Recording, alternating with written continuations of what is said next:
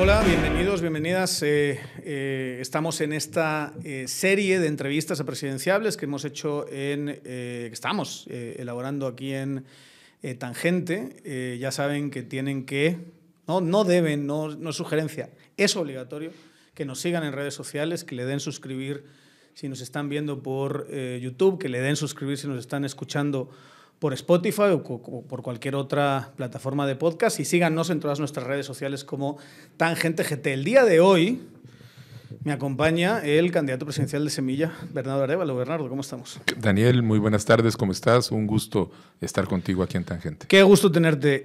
Em, ¿Cansado? Eh, bueno, físicamente uno termina la semana y la verdad es que está molido pero ¿Cómo te estás moviendo por el muy país? Eh, muy energizado. En auto, nosotros nos movemos en auto. ¿Has agarrado un eh, helicóptero en algún momento? Nunca. Ni uno solo. Ni uno solo. Tenemos, tendríamos mejores formas de gastar el dinero el que cuesta un helicóptero. no, o sea, pensando en los otros eh, candidatos que se mueven de cualquier los manera. Los cuatro punteros sí se están moviendo en el no, nosotros sí, totalmente no. Nosotros estamos recorriendo el país con nuestros autos, nuestros vehículos, ni siquiera son autos que nos dieron o algo así, sino cada uno tiene su auto, se mueve, nos organizamos, hacemos campaña a pie, recorremos calles y mercados, vamos por todas las partes donde estuvimos. Este fin de semana estuvimos en Suchitepeques, en la Boca Costa Sololateca, estuvimos en Retaluleu eh, alegre. Y uno sale de todo eso cansado físicamente, pero muy energizado anímicamente. Em, ¿cómo, ¿Cómo se lo está tomando la familia, por cierto? todo este proceso. Bien, bien. Están, eh, ellos están, bueno, pues desde el comienzo dijeron, bueno, ok, pues es lo necesario. ¿Cuándo se lo planteas? ¿Hace eh, cuánto? Se lo... ¿Cuándo empiezas a hablar de la posibilidad de presentarte a la presidencia? Bueno, a mí me plantearon en el partido la posibilidad de, eh, que fuera yo el candidato cuando, de presentar mi, postulación a la candidatura. Cuando el partido comenzó a reflexionar sobre el momento electoral, eh, pasó con una reflexión sobre el tipo de candidatura que se quería, se hubo una decisión alrededor de una candidatura orgánica, esa fue una primera decisión del partido, queremos alguien que venga dentro del partido, muy cercano, integrado, y entonces se hizo un perfil de los candidatos, de las características que tenía que tener el candidato. Y entonces se acercaron compañeros y compañeras a decirme, mira, queremos que proponer tu perfil. Y yo acepté diciendo, bueno, pues ok, si ustedes creen, este, ok, de acuerdo. Y hubo un proceso, hubo seis, creo que eran seis candidatos. Éramos eh, seis candidatos y candidatas. Hubo un proceso de discusión democrático, se sometió a, consideración de las bases y las bases terminaron diciendo. ¿cómo se, ¿Cómo se consideran, cómo se entra en consideración de las bases? ¿Cómo se hace eso? Se lleva, se fue a los territorios y hubo reuniones Pero con eran las... discusiones, ¿no? no fueron votaciones. Sí, no, se votaron y se decidió quién era la persona y las bases decidían, bueno, creemos que la persona tiene que ser fulano, escogían, no recuerdo si era uno, dos, tres, porque yo nunca pude ir a ninguna de esas reuniones, evidentemente, pero salían las decisiones y había así, el primero es fulano, el, o la segunda es eh, sutana, sutano, el tercero tal cosa y así. Y después de tener todas las reuniones, pues se tomó la, decisión. Pero no me has dicho cuándo todavía. Ya cuando me pidieron a mí eh, que si podían poner mi, mi, nombre a consideración, yo tuve una reunión con mi esposa y le dije, mira, pues están diciendo esto. Pero eso es en el tiempo hace cuánto? ¿Un año? ¿Dos años? Año y poco, año y medio, una mm. cosa así por el estilo. Año y, año y poco. No, esa, no era esas ¿Y ella dice? Y ella dice, al principio dice, ay, pero ¿y nosotros y nuestra vida? Y luego agarra y dice, no, pero eh, si, entraste a esto eh, y ahora te están pidiendo, si entraste a esto es la política, a la política electoral, y ahora te están solicitando esto, pues es, hay que seguir adelante. Eso es cuando te lo solicitan, pero ¿cuándo lo piensas tú? Tú. Yo, bueno, me lo solicitaron. Y eso puedes haberlo pensado hace como 40 años. No, eh, yo no Nunca.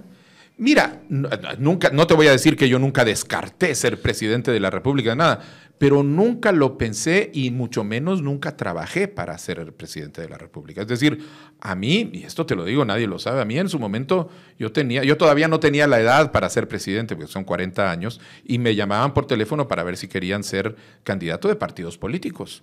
Gente, yo no sé si eso, o sea, era gente de la democracia cristiana. Buscando o el aquí apellido, digamos. Que buscaban el apellido y me decían que si yo quería, etcétera, y nunca. Después estuvo, hubo aproximaciones de gente que estaba trabajando con partidos políticos, el PSD, etcétera, y en ningún momento hubo un intento de decir, sí, yo quiero ir y quiero bancar y me voy a dedicar a eso. Pero te, te- más tarde te quiero preguntar sobre eso, eh, porque, porque claramente la figura de tu padre ha entrado en, en escena. Difícilmente. Es más, la han metido ustedes en escena hasta sí, cierto punto. ¿verdad? totalmente, claro. Entonces te quiero preguntar sobre eso, pero eh, antes dijiste una cosa y era candidato orgánico.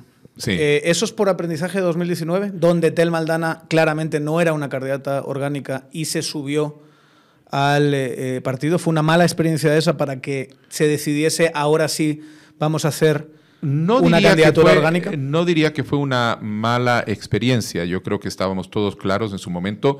Fue, nuevamente, fue una decisión que fue discutida con las bases, fue votada y fue una decisión consciente del partido.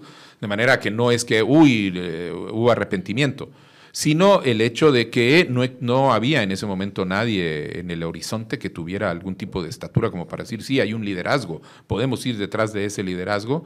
Este, y por el otro lado, sí hubo algunos temas que quedaron de la candidatura anterior con una serie, porque eh, fue una, una candidatura donde veníamos eh, Semilla y la Plataforma Ciudadana, y nosotros no teníamos control sobre Plataforma Ciudadana. Esta era la gente que Tel Maldana ah, organizaba alrededor de eso, y había un, ahí había Que un no lo tienes de que decir tú, lo digo yo, era una castaña infumable. Que había absolutamente de todo, es decir, había gente muy Por, buena por y no había decir gente absolutamente nada. Yo no lo dije. Como proyecto político era muy débil, era una Eh, cosa muy... Entonces, y a partir de ahí fue donde nosotros dijimos, bueno, ok, no hay ningún liderazgo, el partido, este, nosotros somos un partido que eh, lo que está buscando no es ganar elecciones cada cuatro años, es transformar el país. Para transformar el país tiene que ganar elecciones, pero la visión no es una, un partido electoral, sino un partido que busca desarrollarse y crecerse como una propuesta de mediano y largo plazo.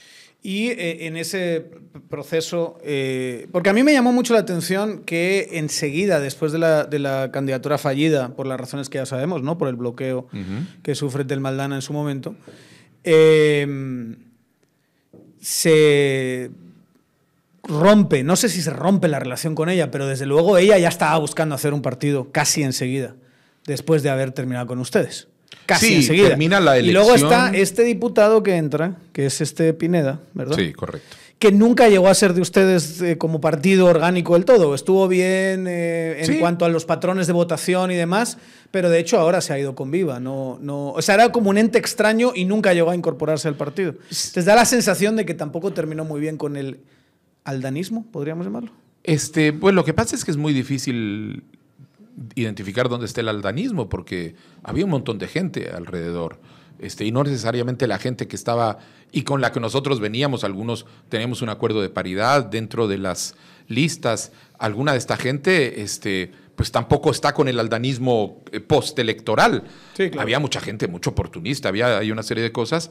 Este, y bueno, lo que sucedió es que cuando termina, este, ella se retira, nosotros vamos, tenemos una muy buena reunión en Washington, va el secretario general del partido, Samuel Pérez, con una delegación, le damos las gracias, eh, nos damos las manos porque...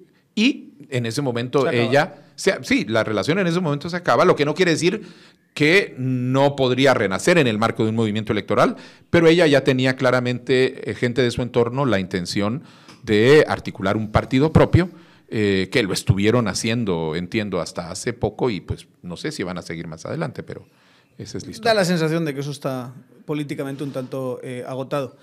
Em, volviendo a esa figura arevalista. Todos tenemos trave con nuestros padres, ¿verdad? O sea, todos. Todos tenemos un trave con, con el padre, la figura del padre. Tu padre, cuando tú naces, tiene 54 años. Exacto. Eh, ¿Cómo viviste esa relación con él? Porque, te lo digo, la- las, las relaciones con tanta diferencia de edad, donde tú eres adolescente y él, y, él ya tenía 70, ¿verdad? Sí. Eh, Sí. Tienden a ser, no digo que sea tu caso, pero te lo planteo así, tienden a ser distantes. Pues curiosamente no es mi caso. No fue. Es, eh, de hecho, yo, mis hermanos en la casa dicen que yo era el favorito de mi papá y dicen que lo que pasa es que yo me parezco a mi abuela. Este, y entonces le recordaba a su abuela, etc. Este, el hecho es que yo tuve una reunión, una, una relación muy buena con mi padre desde, desde muy chiquito.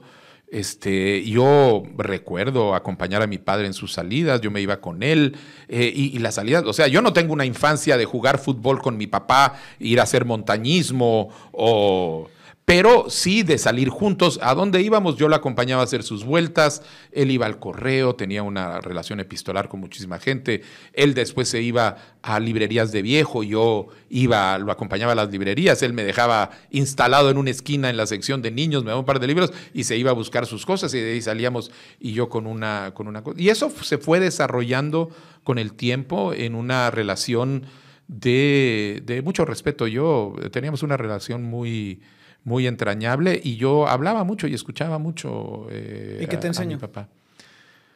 Ay. O sea, ahora. Es que te voy a decir una cosa. Eh, yo entiendo a los publicistas y entiendo a los ideólogos.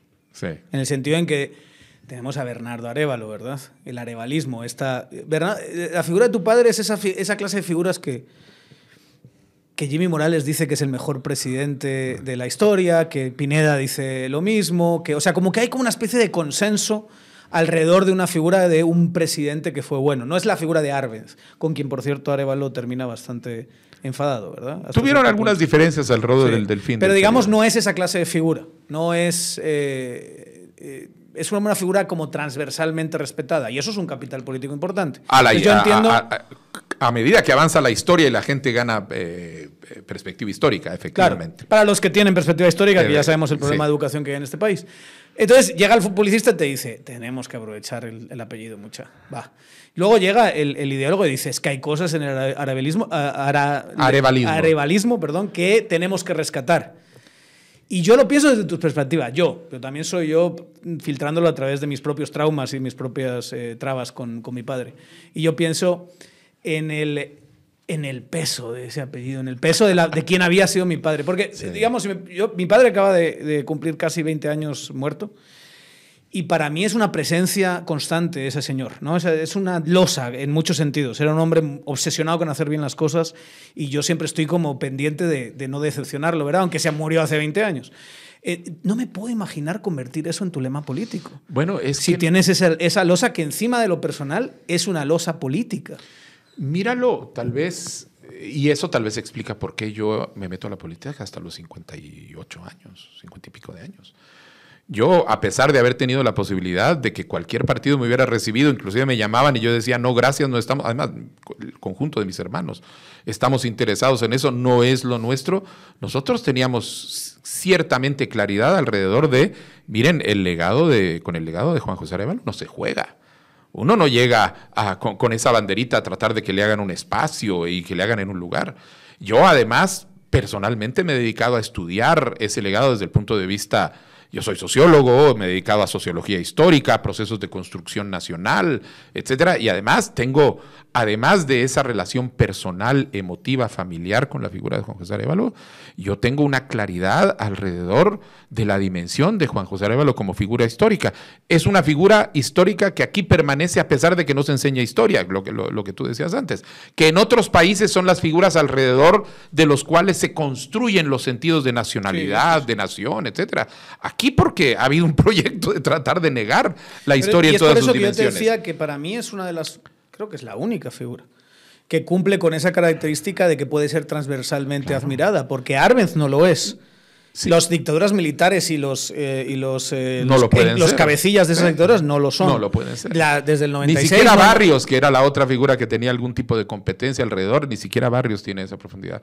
No, Juan José Arevalo en ese sentido es único. Y yo, tan consciente de eso, en el 2004, vuelvo a lo personal, en el 2004, cuando fue el centenario de su nacimiento, que aquí hubo una serie de eventos, de seminarios, etcétera yo eh, escribí en ese momento un artículo eh, que después salió publicado en los anales de la Universidad de Landívar, que fue la que lo organizó, sobre eh, vigencia de Juan José Arevalo. Este, a cuántos eran en ese momento, no sé cuántos años de su muerte, vigencia del pensamiento a, 50 años de la Revolución de Octubre. Este, ¿Qué era lo que quedaba? Y el legado está allí. Hay una dimensión que va alrededor de problemas que son totalmente actuales. Este, y por los que nosotros en Semilla nos sentimos muy cómodos en sentir que no estamos utilizando, y digo nosotros porque por supuesto yo, pero el arevalismo adentro de Semilla hay mucha gente que dice, pero ya sí, ahí está. la ética y la política, el sentido de construcción institucional. Bernardo, me estás eh, respondiendo desde una perspectiva como súper institucional y súper intelectual. Yo te estoy preguntando, personalmente, ¿no llega un momento en que dices, qué losa, qué hueva, perdón, tener que cargar este, este apellido. Y ojalá fuese otro el lema y no, no tuviese que presentarme en la asamblea con la cara de mi papá ahí detrás, como que yo soy el representante, qué legado, y luego miro las encuestas y digo, pues no soy tan exitoso en las encuestas como mi papá. No sé si, me, no, sé si en algún momento del proceso empieza a pesar incluso más. Cuando, ves, cuando ves esa encuesta de prensa libre, tu padre que ganó elecciones con una mayoría brutal. 86%. Y luego tú llegas y, y tienes esa clase de, mensaje de vamos a rescatar el arevalismo. Tal vez hubiera tenido un problema si yo me hubiera visto en competencia con Juan José Arevalo. Y entonces yo digo, ah, yo tengo que competir con su figura y tengo que hacerlo esto. Yo no estoy compitiendo con la figura de Juan José Arevalo. De hecho, lo que sí estoy apreciando, y eso lo estoy viendo ahora que camino las calles hablando con la gente en todas partes, es la medida en que esto está sirviendo para que la gente salga y exprese una, una vinculación y un ligado y, un, y una vinculación con un legado histórico-político que sigue siendo absolutamente relevante. Para mí personalmente, yo siempre lo he dicho, ha sido un privilegio, yo me he sentido enormemente honrado. A mí ser hijo de Juan José Arevalo me abre puertas y me abre corazones. La gente eh, mm. reacciona de una manera muy empática porque le tienen cariño y respeto a, su memoria. Eh, pero también, eh, y en ese sentido es un enorme privilegio, su sentido de responsabilidad enorme. Por eso yo nunca me había metido a la política. Y ninguno de nosotros nos vamos a meter a tratar de competir o a meter la pata alrededor del tema de, bueno, ¿dónde estamos? Lo que pasa es que ahora, en este momento, ya a nivel muy personal, este, yo por eso me metí al partido y en el partido yo nunca traje el nombre de mi padre por delante. Y de hecho, cuando empezamos en el, movimiento Semilla no empezó como partido, empezó como un grupo de reflexión. Y en este grupo de reflexión yo fui invitado no porque era el hijo de José Arevalo, sino porque era Bernardo Arevalo y los que estábamos organizando ahí me conocían a mí personalmente, conocían mi trayectoria, conocían mis publicaciones, mi trabajo, etcétera, y entonces deciden, bueno, vamos a trabajar. luego, cuando se convierte en política, este, yo sigo adelante y no poniendo el nombre de mi padre por delante, sino mis credenciales, mi acción y todo. Y es en el marco de eso donde la gente empieza a decir, mira Bernardo, aprovechemos. hay que sacar, porque además no, no únicamente en el término de aprovechar es, el publicista, sino en el tema del rescate ideológico. Hay elementos que se necesitan en este momento en Guatemala que corresponden exactamente a las visiones, a las luchas. Por eso yo siempre digo, cuando digo que necesitamos una segunda primavera, no es que vayamos a rescatar el programa revolucionario de la Revolución de Octubre, porque tiene, ¿cuántos? 70, 80 años de desfase. No es eso, pero sí los principios, sí la visión, sí los objetivos. Y eso es en lo que estamos trabajando. Y, digamos, o sea, mi sensación es que la parte personal la cerraste bien con tu padre y por eso no, no, tienes esa clase de, sí, yo no, yo, tensión. esa, es la, esa es la sensación. Yo tenía una excelente relación con mi eh, padre. porque si no hubiese sido así, estarías. Eh, Totalmente. Quizá a lo mejor no compitiendo con él, pero sí como con un pesar de, de, si, de si estás si no le estás decepcionando. No sé si me explico. Es una, cosa así. no, mira, no sabes hasta qué punto estás tocando el punto exacto. Y yo me levanto pensando este, ¿qué haría mi papá? este, eh, no porque son los problemas que estaba viendo mi papá, sino porque ¿dónde están esos principios? ¿Cómo los estoy reflejando? Eh, y yo sí le tengo un profundo respeto y hace una cosa que digo, mi padre era un hombre íntegro, porque así como era íntegro afuera, era íntegro adentro de la casa. Y esa integridad es la que a nosotros nos marca para seguir. ¿Y le gustaría semilla? ¿O muy progreso? No, le gustaría, mucho. No, al contrario, él vería semilla es eh, mi padre. Primero, la del socialismo espiritual, si uno lo ve, eh, es un, tiene raíces este, en, el, en Krause, un teórico alemán que después se fue a España, que es el origen de la, del PSOE, etcétera, y después se vino a América Latina. Todo eso está, está planteado. Él era un hombre de objetivos totalmente revolucionarios pero en donde lo que entendía era que el proceso tenía que ser gradual de acuerdo a las condiciones que se estaban enfrentando y usando la educación como la herramienta central para la transformación de la sociedad. Él se sentiría muy, muy cómodo con, con Semilla. Hablando de esa trayectoria, y te lo voy a decir eh, como alguien que lo ve desde, desde fuera. En 2019 ustedes consiguen 220.000 votos, ¿verdad? Eh, sobre todo concentrados aquí en la metro. Eh, y de alguna manera impulsados por la candidatura del Maldana, comiéndose en buena medida, diría yo, el, eh, el, mercado electoral de Encuentro por Guatemala, ¿verdad? Que es la, la fuerza que en, en, 2015 consiguió cabal siete diputados, muy, una, un patrón muy parecido patrón, ¿no? Eh, a, a, su voto. Y mi sensación, creo que esto se puede comprobar eh, empíricamente, eh, es que su votante es un votante bastante más conservador que Semilla en esas 220.000. 220.000, solo para que lo dimensione la gente, estamos hablando del cuarto partido político en diputados. Primero fue la UNE, después fue Vamos, que sacó como, como 300.000. Uh -huh. el, el, partido uh -huh. que está en gobierno solo sacó 100.000 más que ustedes.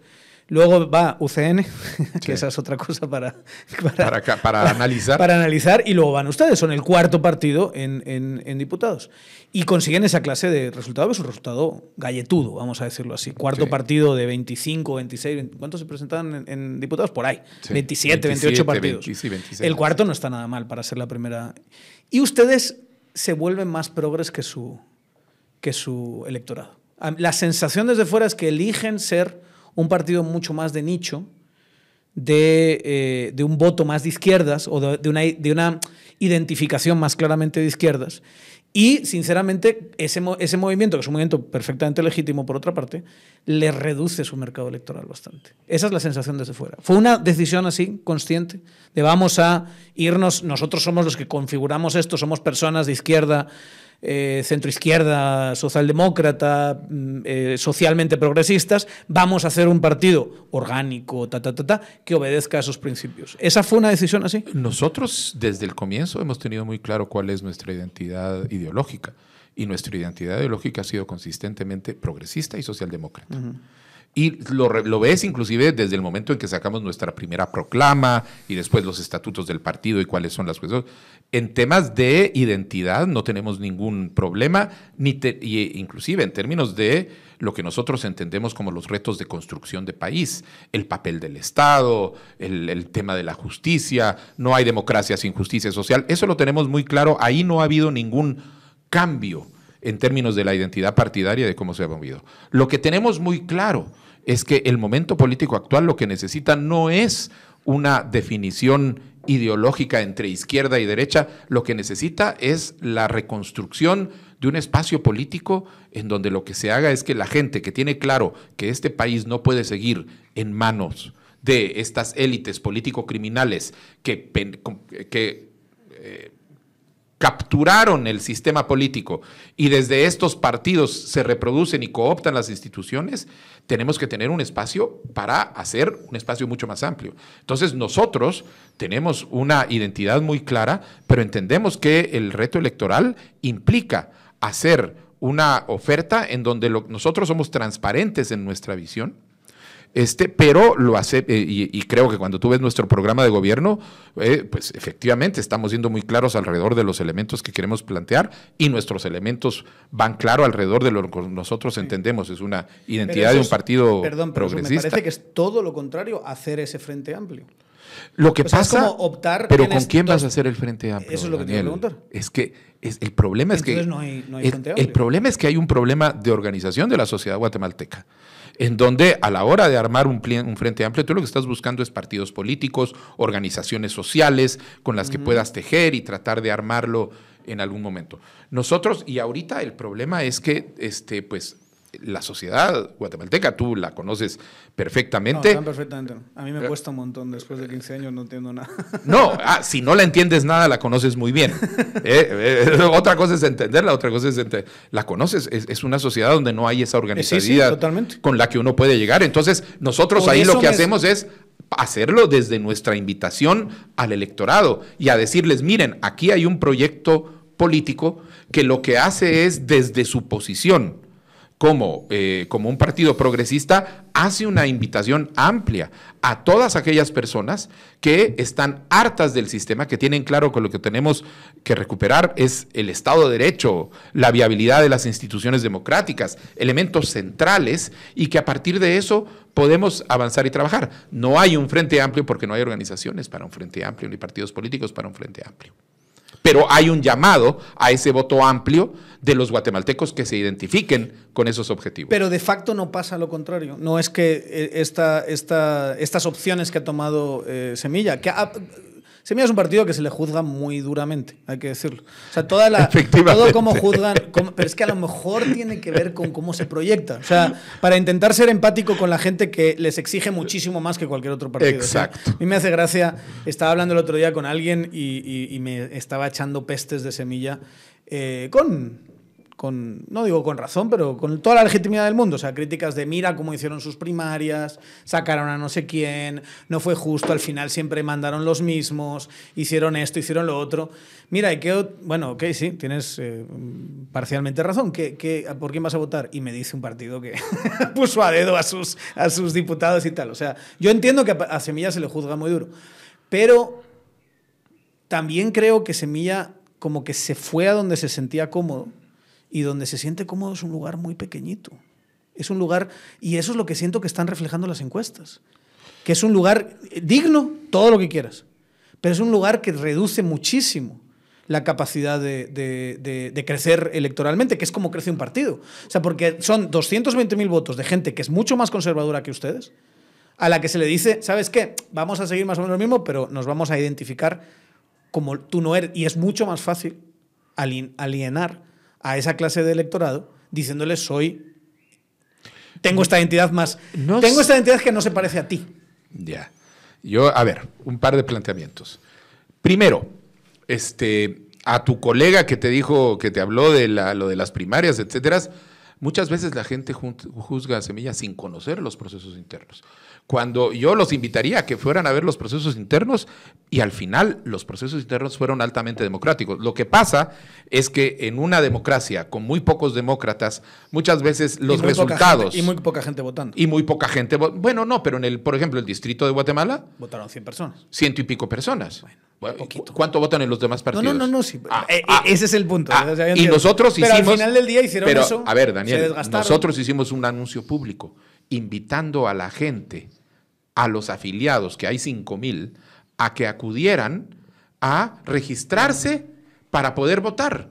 Y vinieron 160, de los cuales después vinieron 120. nosotros hicimos la invitación abierta, solo vienen ciento y pico. Entonces, por eso te digo, cuando ves los, los, detalles, y esos ciento y pico fueron los que votaron por dos planillas. Y una pierde y la otra gana. Y los que pierden entonces empiezan a buscar. Eh, eh, y lo mismo ha pasado en todas partes. Eso número uno. Este, eh, eso es parte del tema. Y son, o sea, hay que decirlo, son los únicos que hicieron algo así. y se ponen como ejemplos otros partidos que no han hecho ni de lejos. Que no han hecho ni de lejos ninguna cuestión democrática. Nosotros lo practicamos. Va, segunda. digamos, respeto mucho lo que hicieron, solo dejaré sobre la mesa que a lo mejor no era tan importante hacer eso. Pero bueno. Esa es otra, esa es otra discusión. Esa es otra discusión. La segunda, la segunda suposición, la suposición es que la gente está decidiendo su voto racionalmente y que entonces desde el punto de vista ideológico hay un mercado al que nosotros no llegamos porque la ideología del resto de la gente está orientada en otro. ¿De verdad? Si lo que caracteriza al mercado guatemalteco es, que no es ideológico. Y entonces la gente no está definiendo su voto a partir de ese tipo de posicionamientos de que no es progresista, es conservador, etcétera, ¿Qué está pasando, Bernardo? ¿Por qué vemos esas encuestas descorazonadoras desde la Y ahí voy al tercero. Mira, primero, la encuesta de prensa libre, no sé, a nosotros nos decían, y, la gente me llamaba, ay, estás, eh, estás deprimido, etcétera. Les dije, no. Si nosotros lo que estamos viendo es la encuesta refleja el momento de partida de un proceso una fotografía del momento de partida en donde nosotros jugamos con desventaja contra otros actores que tienen niveles de conocimiento que son superiores y por razones históricas, etcétera. No es la campaña. Nosotros hemos venido desarrollando nuestra campaña a partir de ahí sabiendo que hay recursos que no vamos a usar y que no podemos usar, no vamos a ir en, helicóptero, no tenemos las pancartas, no tenemos el dinero para todo eso, pero estamos haciéndolo trabajando a pie, trabajando en las redes, eh, yéndonos a visitar. Y estamos bastante satisfechos de lo que estamos viendo en términos de ese movimiento de la encuesta desde allí hasta, hasta este momento. De manera que en, ese sentido nosotros estamos bien. Ahora, ¿por qué están las encuestas saliendo como están saliendo? Porque lo que el, el, reto del sistema político guatemalteco ahorita es lograr movilizar a la mayoría de la gente que lo que sí tiene es un hartazgo del sistema, cansancio del sistema, este, que, que induce que lo que está haciendo es, una, es un cansancio que induce al repliegue. Eh, la gente está eh, decidiendo 20% de gente que no, eh, que no sabe por quién y que seguramente no quiere, otros que es un poco, no sé si te acuerdas, ah, tú no estabas acá, pero en la época de la campaña electoral para la alcaldía de Guatemala en los años 70, cuando el padre Chemita fue, no estaba vivo. Fue candidato. no es que no estuviese aquí, es que no estaba vivo. perdón, no estabas vivo. El padre Chemita tenía una campaña cuyo eslogan era vote por Chemita por fregar la pita. Entonces, y mucha gente Se habla está. mucho del padre Chemita. Eh, mucha gente está. En la zona 5, En la zona 5, sí, el, Santo Curia de Ars. Este, la gente está haciendo un voto un poco. Sí. Ah, que es, que es un Jimmy Morales. Entonces, ahora. Pero hablemos hay un reciclamiento de esa lógica en Carlos Pineda. y, eso, y eso quisiera preguntarte. Porque lo que has dicho antes, creo yo, vale para Zuri, para Sandra. Pero lo que ha hecho, lo que ha hecho Carlos Pineda es algo es proyección personal en redes. Sí, totalmente. Es algo que también puede hacer Bernardo Arevalo. Bueno, lo que Cuando ves un fenómeno de esos, ¿qué piensas? ¿Por qué él está conectando? ¿Cuál es tu reflexión al respecto? Bueno, porque él, empieza con un conocimiento bastante bajo. Sí, pero hace mucho rato. Pero hace rato, viene no en este momento. Él, ¿Y tú llevas cuatro años en el Congreso? Este, Sí, pero eh, ¿cuál es el a partir de dónde viene el conocimiento de Carlos Pineda? A partir de comentarios de, Mechito, de Grasejos, de una serie de cuestiones. Este, a nosotros no nos, o sea, ojo, eh, no a cualquier precio uno tiene que posicionarse. A nosotros no nos interesa posicionarnos trayendo a alguien que venga a decir vulgaridades sobre la mesa y todo el mundo se ríe, ja, ja, ja, ja, ja, etcétera. Así que bárbaro, que diga eh, ideas y ofertas sin ninguna responsabilidad, que eh, eso no es no te lo que necesitamos. No te imagino Bernardo haciendo eso. Pues no me, no me imagino. No, pero más allá de Bernardo como problema. O sea, el problema es como sistema político. Lo que tenemos que hacer es tener claro que no es eso lo que se necesita. No necesitamos pan y circo. O sea, show y que nos vienen. Lo que necesitamos es empezar a hacer una transformación y nosotros le estamos apostando a tratar de hacer hacer y estamos haciendo el esfuerzo y estamos bastante satisfechos a cómo vamos en redes, etcétera, alrededor de decir las cosas, pero decirlas desde un punto de vista responsable, desde un punto de vista que es consistente con nuestro diagnóstico de cuál es el problema con la política nacional y con los políticos nacionales. Aparte de eso, ¿se, pueden, ¿se puede aprender algo del fenómeno Pineda? Bueno, se puede aprender. Tú, como, sin, traicionar quién eres. Sin, no, no, no, no, no, se puede sin tener a Mechito al lado diciendo Nosotros malas palabras. Estamos, sí, no, sin tener a Mechito al lado. Se puede aprender algo de, de, de lo que yo siento que es una necesidad manifestada a través del apoyo de esta persona, de gente que está buscando algo nuevo y que a lo mejor no es el nuevo que, que, que, claro, quieres. Sí, porque ya sabemos todos que no es nuevo, que es más de lo mismo, que viene de los mismos lugares, pero él logra proyectarlo de una manera... Eso, es lo que a mí me importa. Pero que él logra proyectarlo de una manera, pero con las herramientas eh, eh, equivocadas. Es decir, cuando tú ves, porque ahí no hay un problema, no, no hay un proyecto eh, de fondo. O sea, lo que hay es una respuesta a la bronca, al cansancio, al cinismo, al hartazgo. Pero detrás de eso no hay proyecto, no hay propuesta, no hay capacidad, no hay seriedad. Y entonces lo que estamos teniendo es un fenómeno en donde se está apelando a ese sentimiento, este, sencillamente dándoles gusto, pero sin dar respuesta. Y lo terrible es que nos va a pasar lo que pasó con Jimmy Morales que la gente se fue por uno que decía no es correcto ni ladrón, sale corregido y aumentado, este, y después empieza más o menos, pero a la primera se lo traga el sistema. El problema de Carlos Pineda es que como no tiene nada detrás. Bueno, para entrar, lo que sí sabemos es que aceptó irse con un partido que es realmente un rejunte de acusaciones, sospechas de, cualquier cosa, desde clientelismo, crimen organizado, narcotráfico, etcétera. Y él dice, no, les pedí jalón y me llevaron acá, yo no tengo nada que ver con ellos. ¿Cómo que no? si usted los va a llevar al Congreso de la República? ¿Cómo que no si usted los está empoderando porque es a partir de lo que usted diga que la gente los va a empezar a ver y va a empezar a votar por ellos? Y, y se lo va, él dice que no, pero al final es más del sistema y se lo va a terminar tragando el sistema porque no tiene equipo, porque no tiene gente.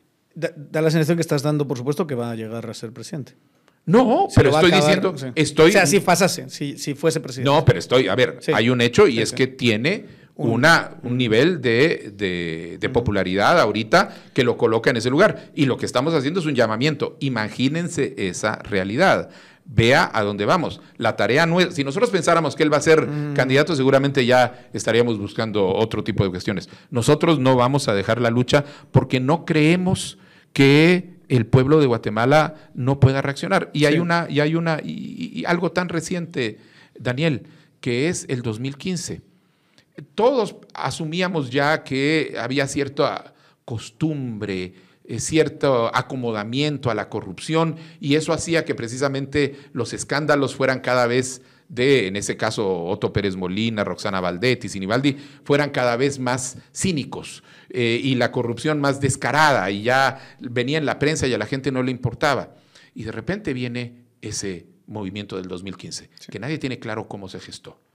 Que de repente hubo algo que, y, y yo creo que en algún momento Y tendremos que fue algo real, no fue, no fue, un, no Y fue que- dinero de la embajada en Facebook. Y ni nada no, parecido, no, por supuesto, todas esas cuestiones, etcétera. Fue algo real, fue algo genuino que generó una unificación. Bueno, nosotros no podemos descartar que eso pueda suceder ahorita en este momento y que la, sociedad guatemalteca diga, miren, no podemos seguir votando por los mismos.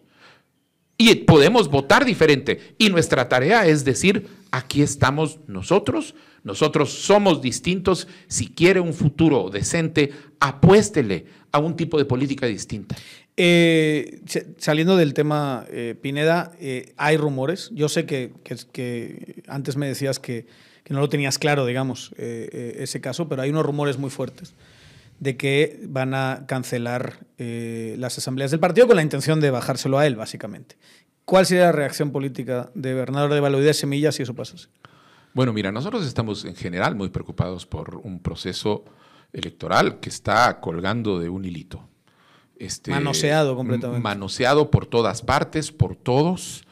Este, in- inclusive alguien me decían, es que es el poder, de- aquí no hay un poder, aquí hay una, el, el- régimen es una mezcla de grupos que compiten entre sí, se meten zancadillas mutuamente y entonces empezamos a ver acciones contra uno, acciones contra el otro, le meten una zancadilla por acá, por allá.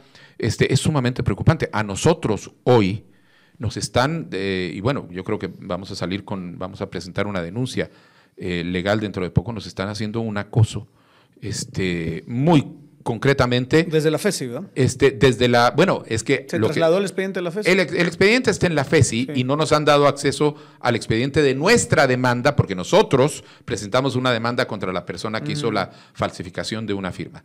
Pero ahora resulta que la semana pasada este, reciben unos, un par de, de colegas del, de- afiliados del partido llamadas supuestamente del Tribunal Supremo Electoral invitándolos para que vayan a una reunión al Tribunal Supremo Electoral porque están enterados de que les falsificaron su firma y que entonces vayan para una... Entonces ellos acuden a esa reunión y en esa reunión les dicen, miren, sabemos que todos ustedes fueron estafados, entonces este es el procedimiento para desafiliarse, pero además de una vez pongan la denuncia. Y entonces estos dos compañeros dijeron, mire, perdón, pero yo soy afiliado, yo firmé conscientemente. Yo no... Ah, bueno, entonces salgan, no es con ustedes el tema, y Están lo sacaron pescando. de la reunión. Al día siguiente fui yo a hablar con el equipo, fuimos a hablar con el director del registro de ciudadanos. Le dije, quiero que usted me explique qué es lo que está pasando. Y me dice, mire, número uno, no, no- el, el Tribunal Supremo Electoral no hace investigaciones. Solo cita a gente después de que estas personas han hecho una demanda. Luego, fuimos a ver eh, la ventanilla 4, que era la ventanilla, pues el, el señor se identificó con un nombre y diciendo que era operador de una ventanilla. El- e- ese nombre no trabaja en o sea, la me estás ventanilla diciendo que esto 4. es falso, que, que la Es gente... falso, es clandestino. El, o sea, hubo un fulano que no trabaja en el TSE, que se metió al edificio del TSE y hizo, se hizo pasar por alguien que trabajaba en el TSE. Que se hizo pasar y que se está haciendo pasar y que invitó a la gente y que está haciendo. Entonces, ahí hay una serie de. Esa es una.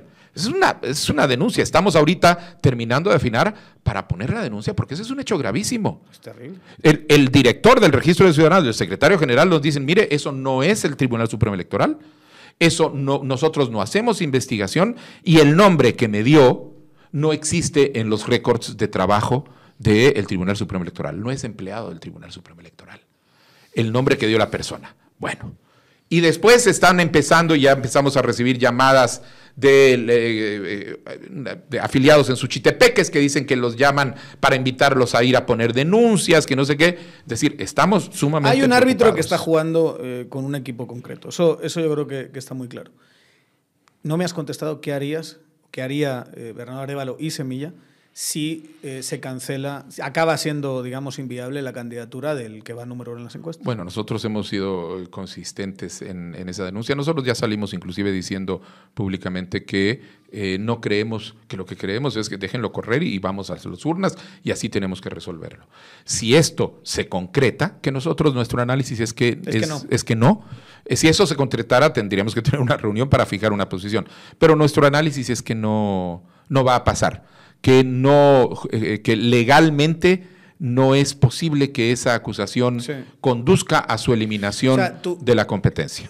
Si pasase sería un atentado eh, judicial, básicamente. Si pasase sería, sería, terrible, sería sumamente grave.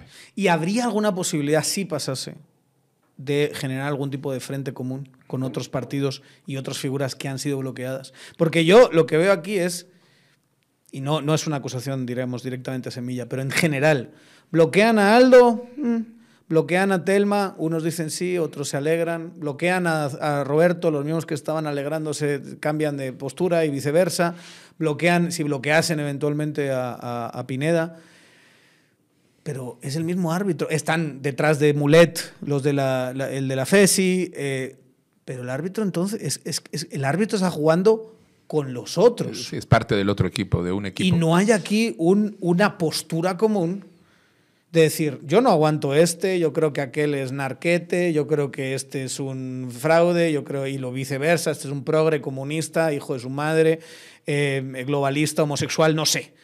Pero lo que sí nos podemos poner de acuerdo es que este árbitro está jugando con este equipo que está compuesto de estas facciones y está en contra de estos otros.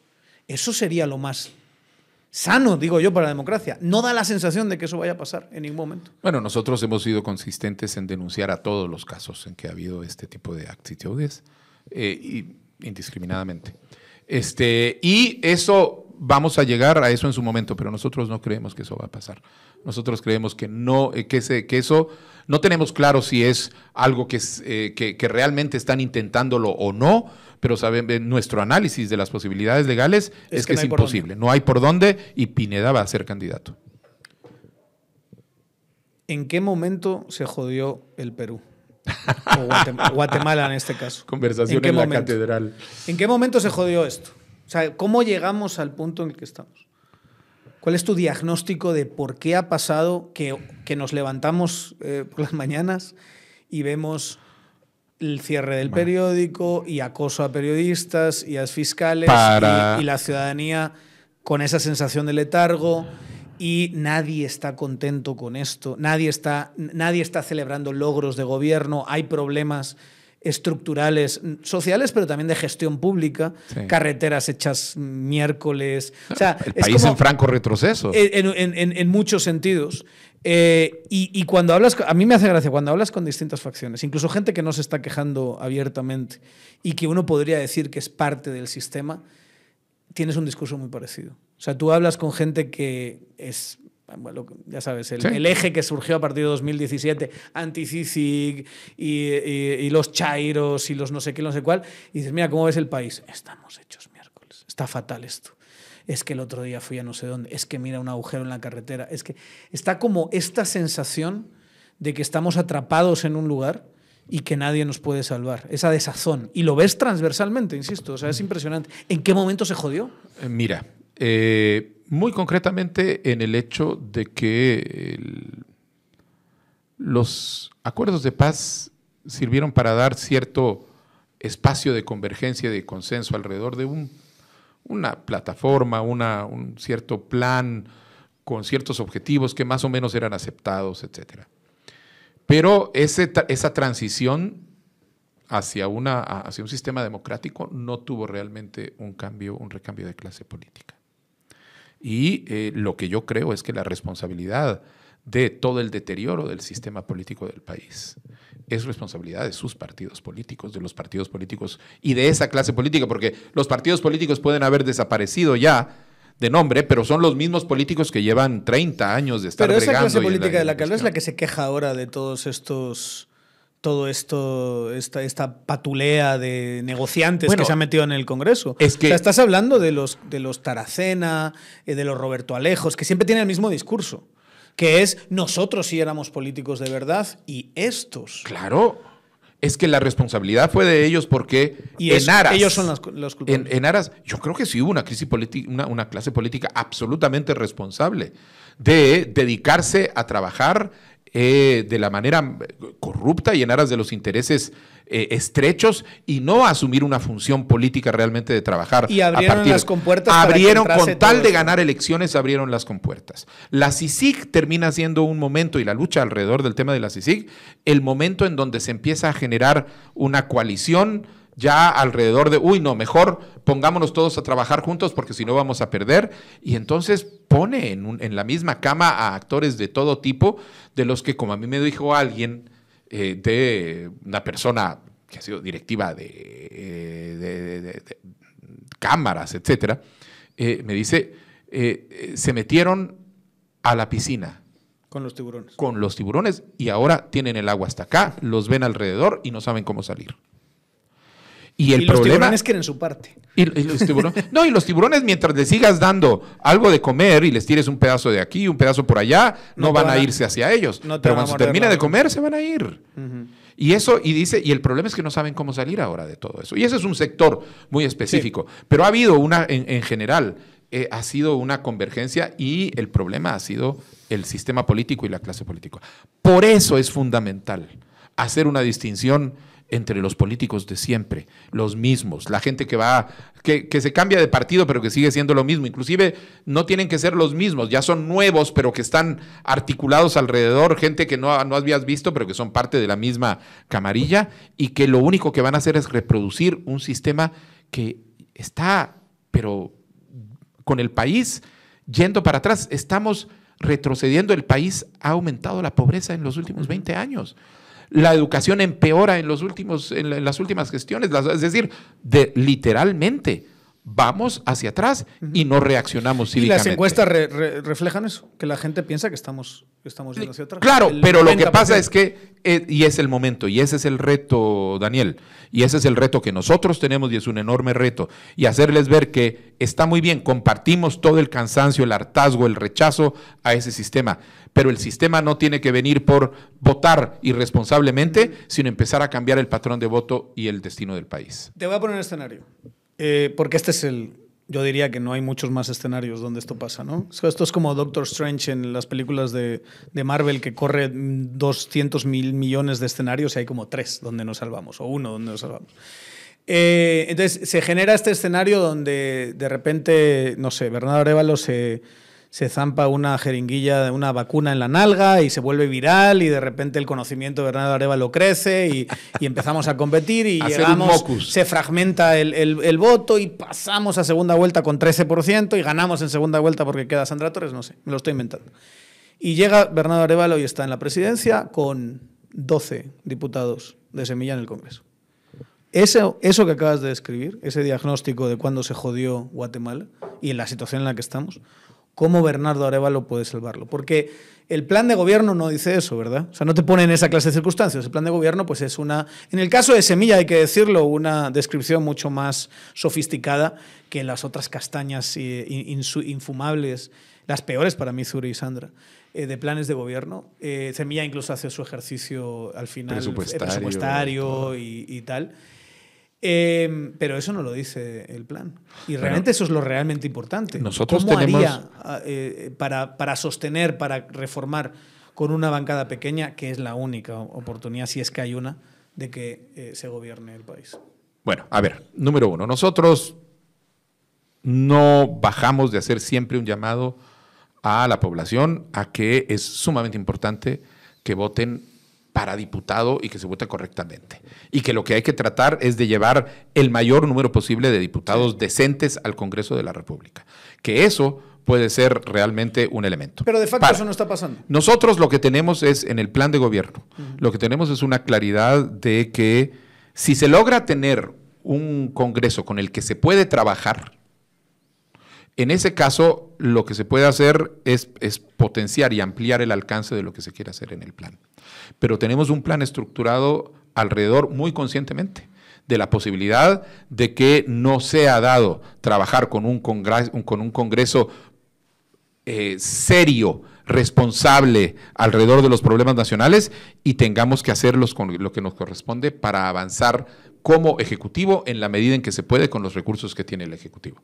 Nosotros sí lo tenemos muy claro porque lo discutimos desde el comienzo. Es decir, nosotros no estamos presentando un- una ley, eh, perdón, un, eh, eh, plan de trabajo que dependa de las leyes A, B, C, D. Sí.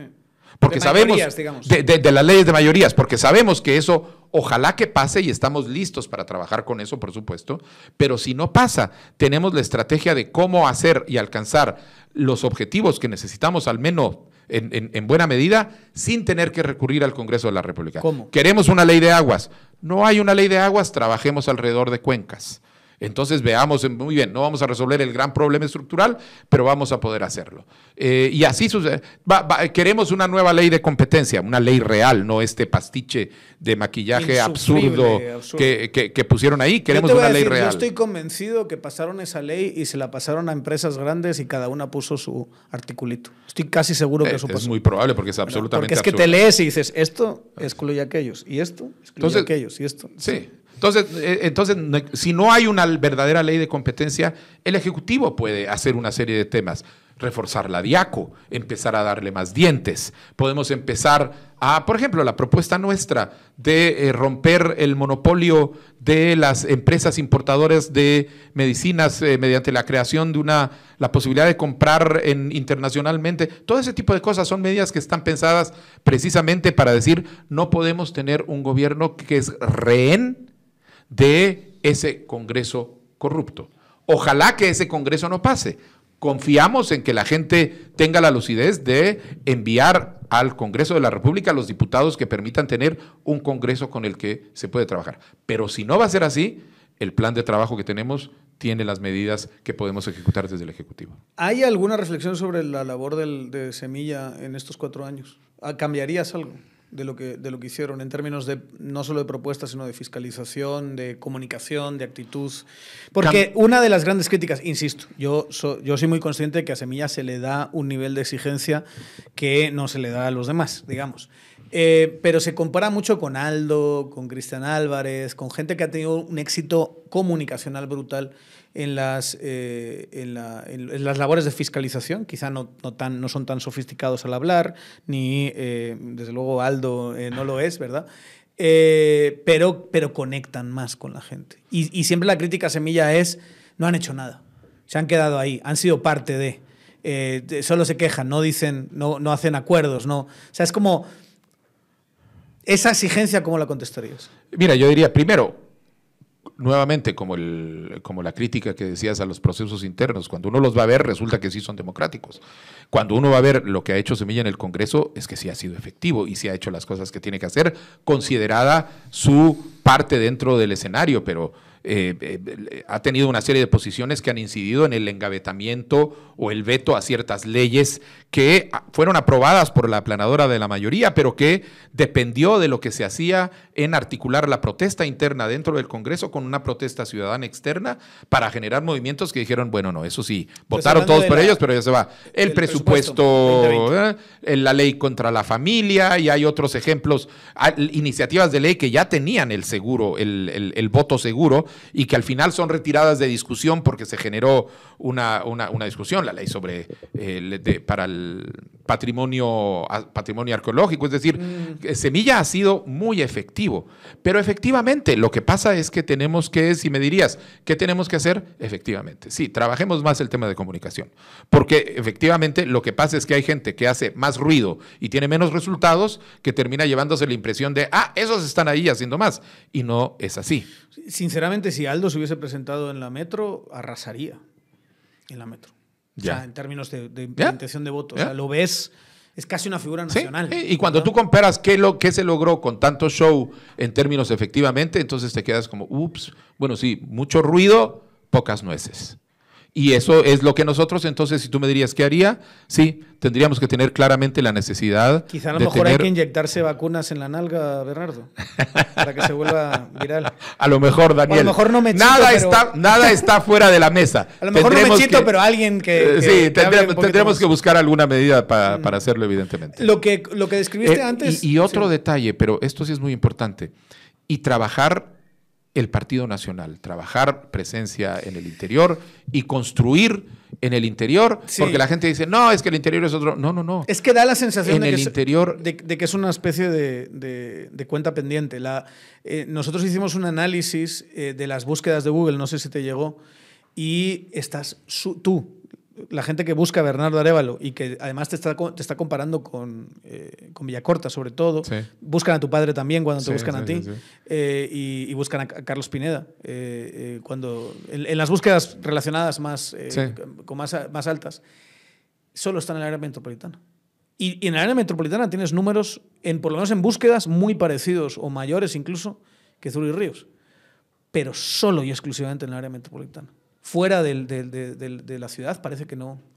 Pues eso estamos trabajando y tenemos que, no, y estamos haciendo, por eso estamos yendo mucho al interior, por eso estamos trabajando todos los fines de semana, nos vamos, tenemos equipos en la, y de los centros urbanos de los departamentos es donde tenemos que hacer. Pero estamos haciendo el trabajo y, y somos muy conscientes y optimistas de que vamos a salir. ¿Has visto algún dato que te dé optimismo en ese sentido? Sí, fíjate que, porque lo comentábamos, este eh, ya pasaba mucho en la ciudad capital, mm. eh, de repente me paran y me dicen, y me dan gracias a mí o gracias al partido, o me dicen que van a tener apoyo, etcétera, y eso ya venía pasando, etcétera. Pero en estos últimos eh, salidas al interior del país, nos hemos encontrado con que hay este mucha gente que viene y que se entera de que estamos y que me, oye, es que sabía que estaba por acá, por las redes y me vine y me piden una foto, mucha gente joven, mucha, mucha gente joven este, y gente de todo nivel que dicen, sí, es que sí estamos, sí, yo vi, cuando vi, y cuando supe que usted iba, y cuando vimos su programa, etcétera, etcétera, entonces por eso queremos estar, etcétera. Sí, se están moviendo las cosas. Por eso es que eh, lo que te decía, la encuesta de opinión fue la fotografía del momento de partida de esta campaña electoral. Eso que describías antes, es, un, es una labor titánica trabajar eh, sin el Congreso y trabajando con los recursos que se tienen y desde, desde las distintas facciones del, Ejecutivo. Necesitas no eh, a, a, unos comandos de operación especial, necesitas infantería, necesitas llegar ahí con todo. Cuéntanos, dinos un poquito cuáles son los, eh, los cuadros que te gustaría a ti tener en la gestión del Estado. Eh, de llegar a ser presidente. O sea, eh, es bien difícil sacarle a algunos otros candidatos nombres, eh, porque siempre están así como negociando, todavía está, está en el ambiente que, va, que, que, todavía no está muy claro quiénes son el ministro de tal o el ministro de cual. No te voy a pedir puestos, pero te voy a decir quiénes son las personas que tú, que no son las personas que están en los listados para otros puestos de elección, ¿verdad? No necesariamente. Que son, las, personas que tú dirías, yo voy a llamarles y les voy a convocar para que estén conmigo en, eh, el Ejecutivo. Eh, mira, en el, en el Congreso, nosotros una de las fuerzas que tenemos como partido es precisamente los cuadros con los que tenemos. Tenemos gente con mucha experiencia, ha sido funcionario público, funcionario internacional, investigadores, académicos, empresarios de todo tipo. Es decir, tenemos realmente cuadros como para poder ir articulando. Y el proceso electoral nos ha permitido entrar en contacto con más gente que hemos, eh, con la que hemos venido hablando. Entonces, yo te puedo decir, por ejemplo, nosotros tenemos gente dentro del partido este, como eh, Anabela Giraca, eh, como Lucrecia Hernández Mac, como Jonathan Mencos, como Pati Orantes. Es decir, tenemos realmente cuadros con los que tú ya vas viendo dónde puedes ir a empezar a articular. Tenemos además una red de simpatizantes bastante amplia de gente que no puede afiliarse al partido, no puede estar adentro porque por razones de trabajo y por distintas cuestiones. Y con esta gente mantenemos un diálogo. De hecho, el trabajo de nuestro eh, plan de gobierno fue un trabajo consultivo.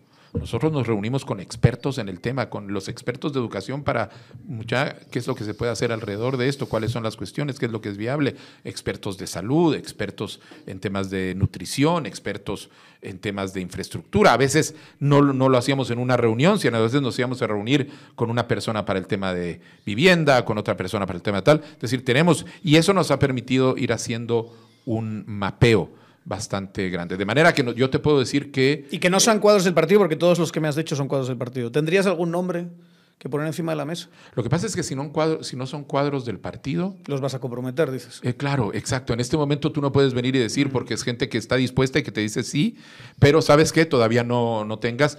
No lo digas. Yo no, no, lo digas. Tenemos, realmente, eh, tenemos, yo te puedo decir con toda la tranquilidad, tenemos un gabinete perfectamente armado, en algunos lugares con con dos nombres alternativos o inclusive una cuestión que uno dice, bueno, este si no puedo hacer esta jugada, puedo poner este acá, puedo poner este allá. Eso no me preocupa. Me preocupa que después viene, bueno, eso y el gabinete chico, viceministros, etcétera. Pero después viene el Estado, implica contar con una serie de cuadros a todo nivel, que es realmente va a requerir mucho trabajo de articulación.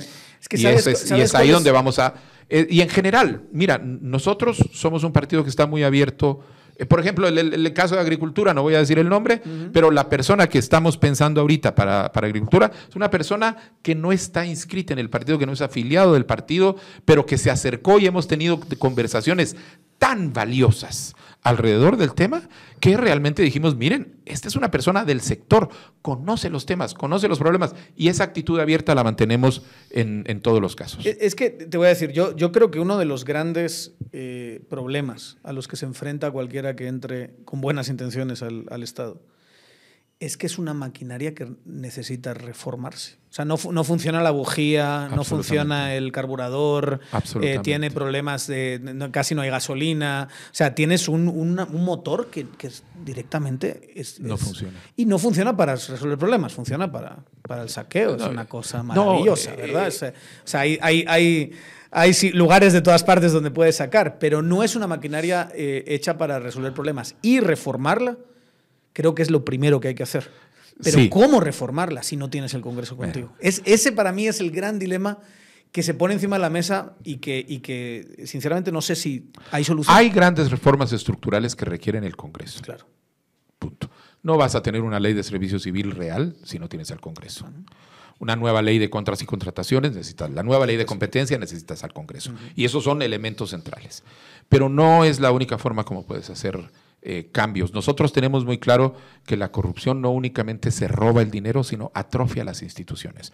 Porque una institución que tiene 15 años de no construir carreteras a partir de criterios técnicos, sino a partir de la repartija corrupta de contratos, etcétera, evidentemente no va a tener los elementos necesarios, los, los cuadros.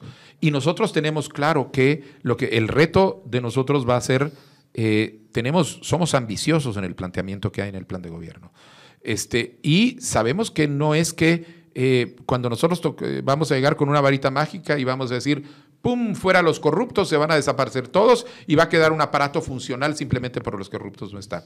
De manera que tenemos estrategias en algunos casos claves, como el Ministerio de Agricultura, como en el Ministerio de Infraestructura, en donde lo que tenemos es ya los planes que vamos a hacer para no caer en la situación de empezar a hacer la reforma y que se nos termine el gobierno sin poder haber hecho implementación del plan, porque primero teníamos que hacer la reforma y que nos vienen problemas por aquí y por allá. Tenemos estrategias.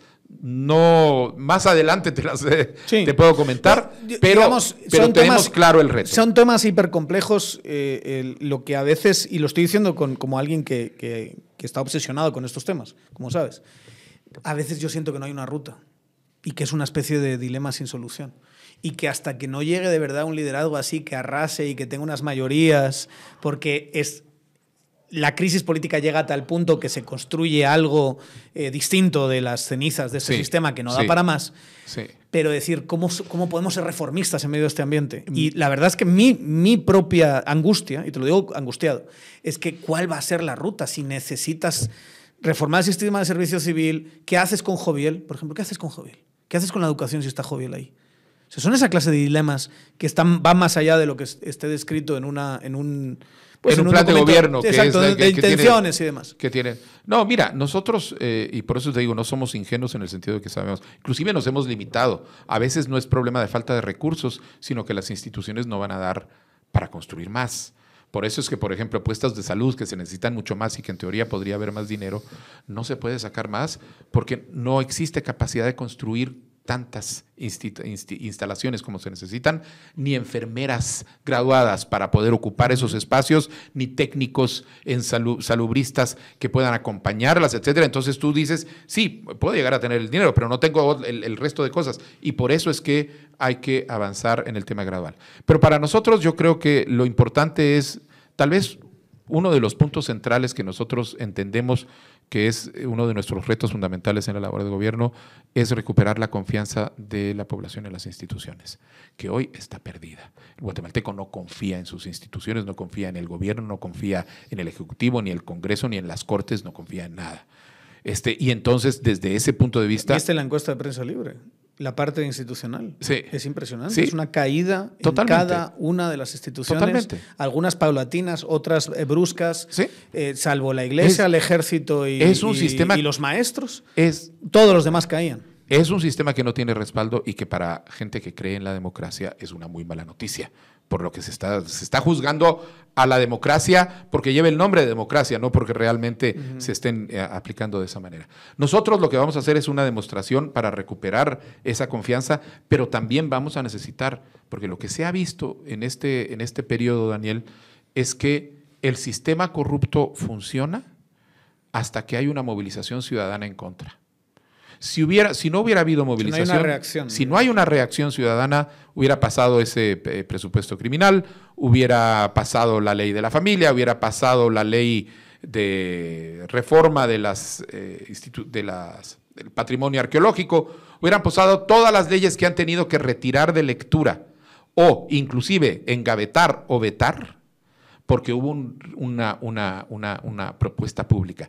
Tenemos que articular y nuestra tarea va a ser contar con que vamos a poder tener la confianza para articular ese mecanismo de respaldo desde la ciudadanía para ejercer contrapeso sobre un sistema político corrupto para lograr mejorar las posibilidades de operación que va a tener un gobierno. Pero es en el caso de que no haya una mayoría trabajable. Claro. Nosotros esperamos que la lucidez llegue antes y la Bernardo, gente movilice Eso no al va a pasar. O sea, la- el- la batalla en los distritos está en muchos casos perdida. Porque una cosa es una batalla por presidencia, como que ya sabemos cuál es, no es llegar a segunda vuelta y poder buscar mayoría después. Y otra cosa es competir con el tipo que sabes que va a mover 25.000 votos ese día en las elecciones.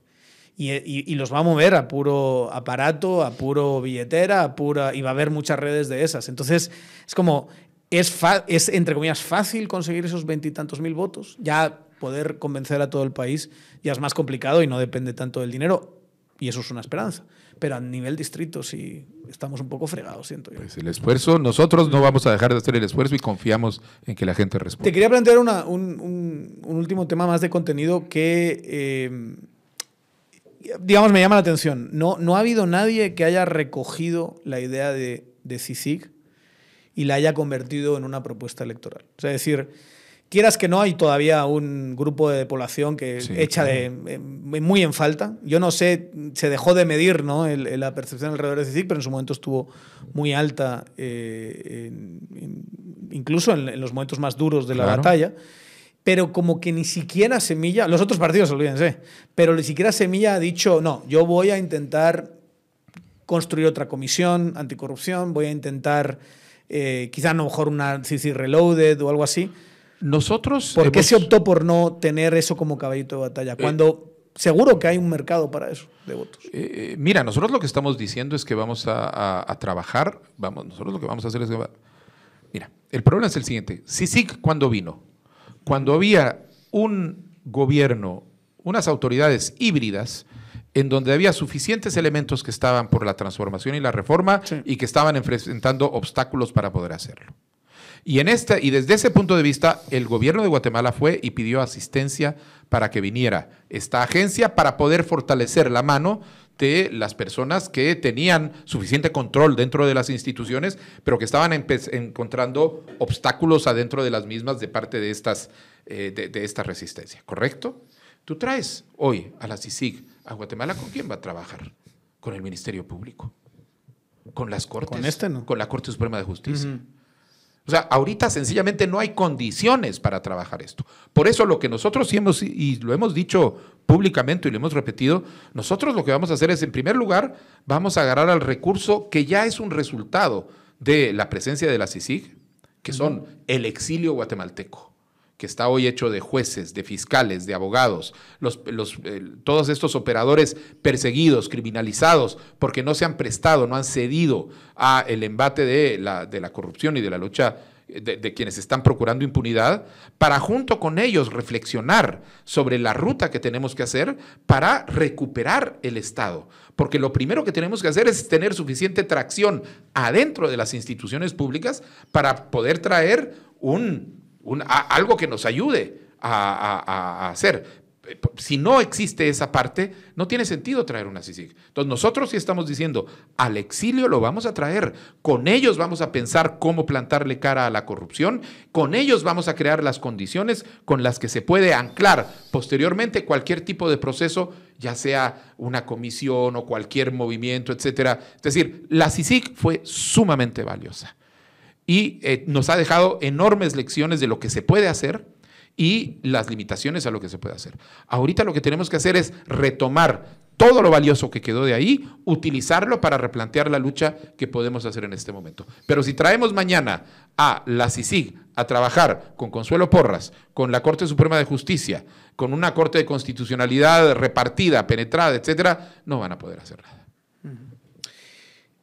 ¿Cómo ¿Cómo va a cambiar la campaña a partir de ahora para captar el voto pinedista eh, que, está toda, que está ahí, digamos, eh, seducido por las malas palabras de Mechito? Bueno, ahí ¿Cómo, ¿Cómo revolucionamos la campaña de Semilla? Bueno, ahí vamos a trabajarlo junto con nuestro equipo para ver el tema. Lo que, lo que te puedo decir es algo, nosotros vamos a hacer las adaptaciones que sean necesarias y confiamos en que van a ser efectivas. Lo que no vamos a hacer es cambiar si no estamos convencidos de que lo que se está haciendo es lo correcto.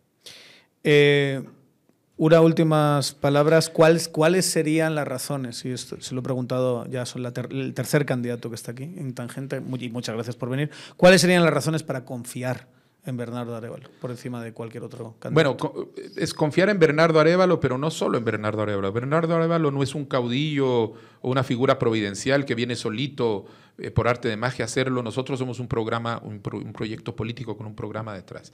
Es el movimiento Semilla. Y nosotros hemos ya demostrado claramente como movimiento que somos serios, consecuentes y eficaces cuando trabajamos en, estos temas, lo hemos hecho en el Congreso de la República.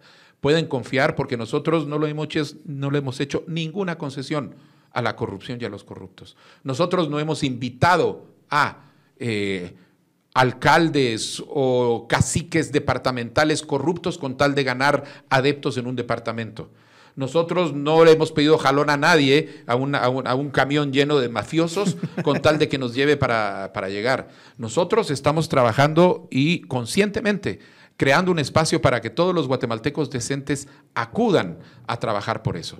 Por eso es que hay que, hay, que tenerle confianza a Semilla, porque programas eh, puede, haber muchos, eh, todo el mundo viene con las mismas propuestas, todo el mundo dice que le quiere votar, eh, bajar precio a las medicinas, todo el, dice que le van a dar, aumentar a las pensiones, etcétera.